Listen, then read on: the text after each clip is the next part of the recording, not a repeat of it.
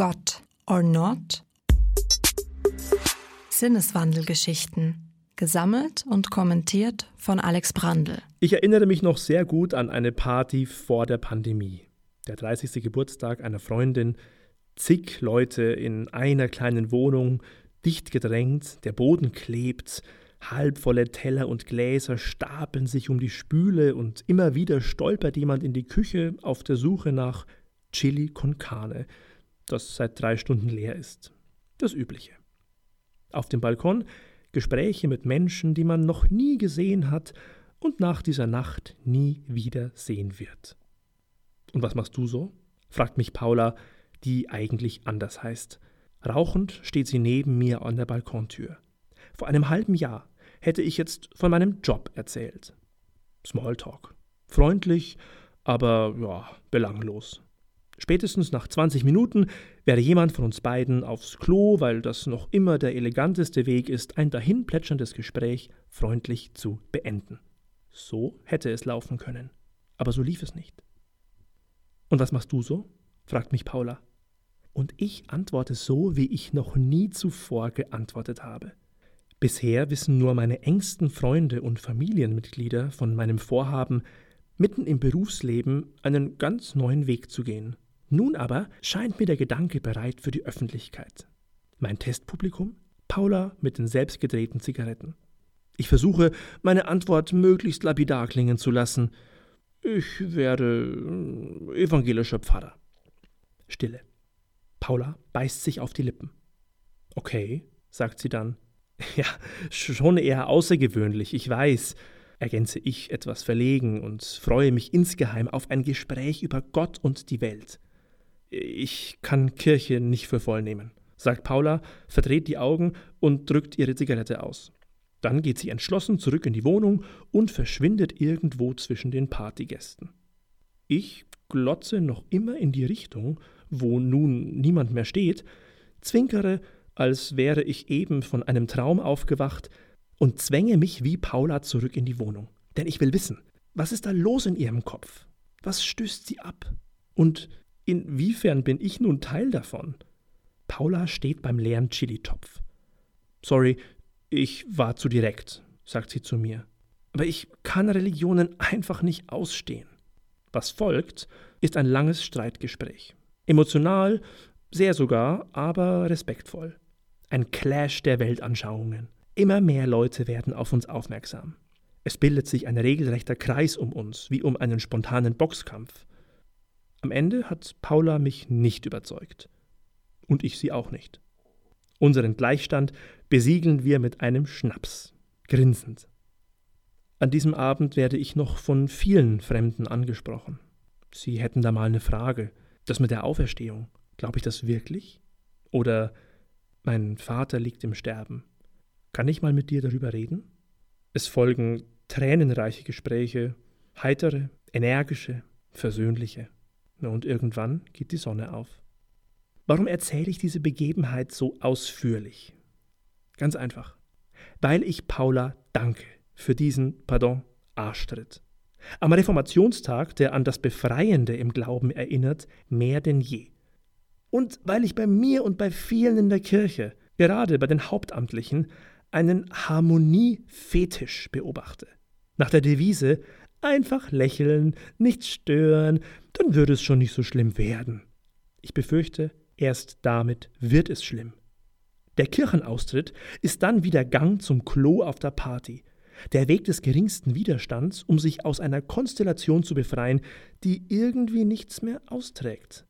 Schmerzhafter als jeder Streit ist Gleichgültigkeit. 500 Jahre nach der Reformation leben wir im Zeitalter der Kirchenaustritte. Und ganz ehrlich, ich könnte mir keine bessere Zeit vorstellen, um Pfarrer oder überhaupt kirchlich aktiv zu werden. Wenn alles den Bach runtergeht, dann muss man schon mal nicht nebenher laufen. Und es gibt viel auszuprobieren in den stürzenden Fluten. Kanus, Motorboote, Tretboote, Badehosen in allen Farben und Formen, Flamingo-Schwimmreifen, meine Wahl. Das Tempo ist rasant, ja, aber vielleicht bringt uns das schneller ans Ziel als ein Strudel, der sich ständig selbst umkreist? In meinem Vikariatsjahrgang sind wir 14 angehende Pfarrerinnen und Pfarrer. 14 grundverschiedene Visionen von Kirche. Was ist eigentlich Ihre, Herr Brandl? wurde ich mal gefragt. Und ich war unschlüssig. Ich habe dann irgendwas Belangloses geantwortet, etwas, das niemandem wehtut. Wenn ich aber an die Party denke, an Paula, dann merke ich, ne, so läuft es nicht. Manchmal muss es knallen, leuchten, blitzen. Also zum Reformationstag mein persönliches Wunschkonzert. Ich will eine heillos heruntergekommene Kirche und eine grotesk aufgebrezelte Kirche. Ich will eine linksgrün versiffte und eine bürgerlich wertkonservative Kirche. Ich will PfarrerInnen, die zu ihren Botox-Injektionen stehen. Und ich will die, die ihr graues Haar bis zum Po wachsen lassen und bei denen man nie sicher sein kann, ob sie außer Talar und Birkenstock noch irgendetwas anhaben. Ich will die penetranten GendersternverfechterInnen, die die Gottesebenbildlichkeit transidenter Personen feiern und die, die vor dem Zubettgehen zum Nachtkästchen greifen und sanft über ihren Lutherbibel-Nachdruck von 1534 streichen, weil es seither schließlich nur noch bergab gehe mit der deutschen Sprache. Ich will diejenigen in Protestcamps sehen, die Greta Thunberg kurzerhand zur Prophetin erklären und sie, ohne mit der Wimper zu zucken, in eine Reihe mit Propheten wie Amos oder Hosea stellen. Und ich will scharfe Einwände von denen hören, die ahnen, was passiert, wenn wir Menschen wie Götzen aufs Podest stellen. Ich will eine Kirche, bei der einem die Spucke wegbleibt, die nicht weltfremd ist, sondern die Fragen der Zeit sieht, aber Antworten gibt, so unerhört, dass einem die Ohren schlackern. Ich will alles, außer höfliches Mittelmaß. Die PietistInnen sollen Jesus feiern, aber warum nicht mal beim Christopher Street Day? Die mystisch angehauchten sollen in Klöstern schweigen. Aber warum nicht ein digitales Tagebuch führen und es anderen Suchenden zur Verfügung stellen?